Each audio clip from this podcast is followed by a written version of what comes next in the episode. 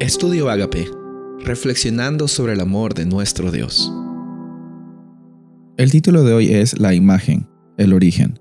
Daniel 2, 27 y 28. Daniel respondió, el misterio que el rey demanda, ni sabios, ni astrólogos, ni magos, ni divinos lo pueden revelar, pero hay un Dios en el cielo que revela los misterios.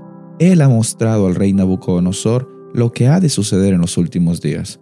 Tu sueño y las visiones de tu cabeza son estos.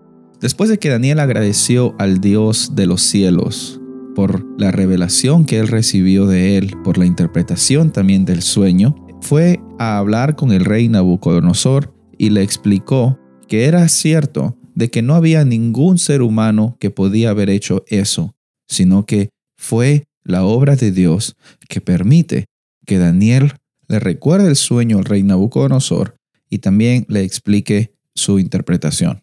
En nuestra vida tenemos que reconocer que si es que estamos donde estamos es por la obra y gracia de nuestro Dios. Muchas veces pensamos que es eh, simplemente el resultado de nuestro esfuerzo o que simplemente tuvimos éxito por el conocimiento que tuvimos o las experiencias que pasamos.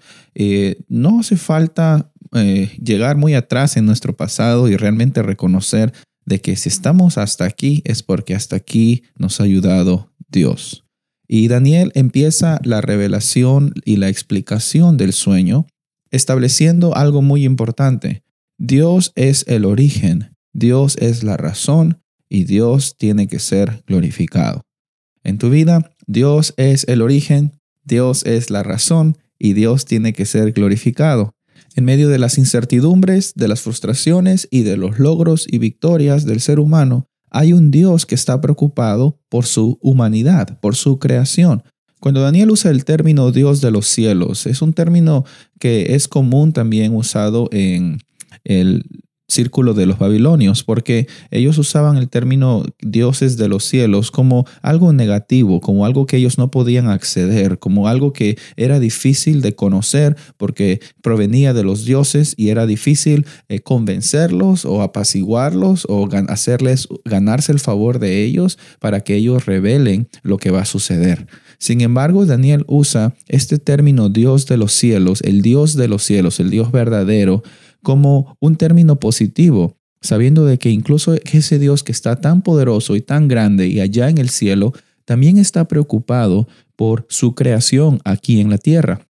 Y por eso es de que Él, el Dios de los cielos, está dispuesto a revelar el futuro, pero no solamente para satisfacer curiosidades.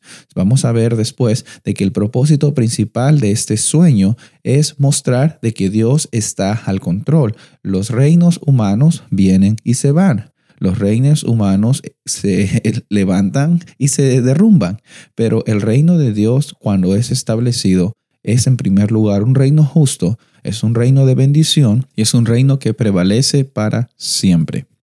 Con Dios tenemos todo lo que necesitamos y sin Dios podemos tenerlo todo aparentemente, pero no somos nada.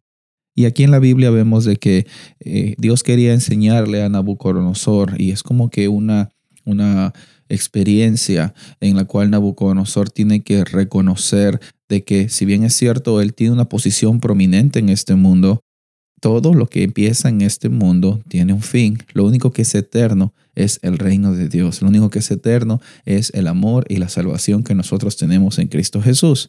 Entonces el propósito también fue demostrarle a Nabucodonosor que si bien es cierto, él tenía mucho, todo tiene un fin.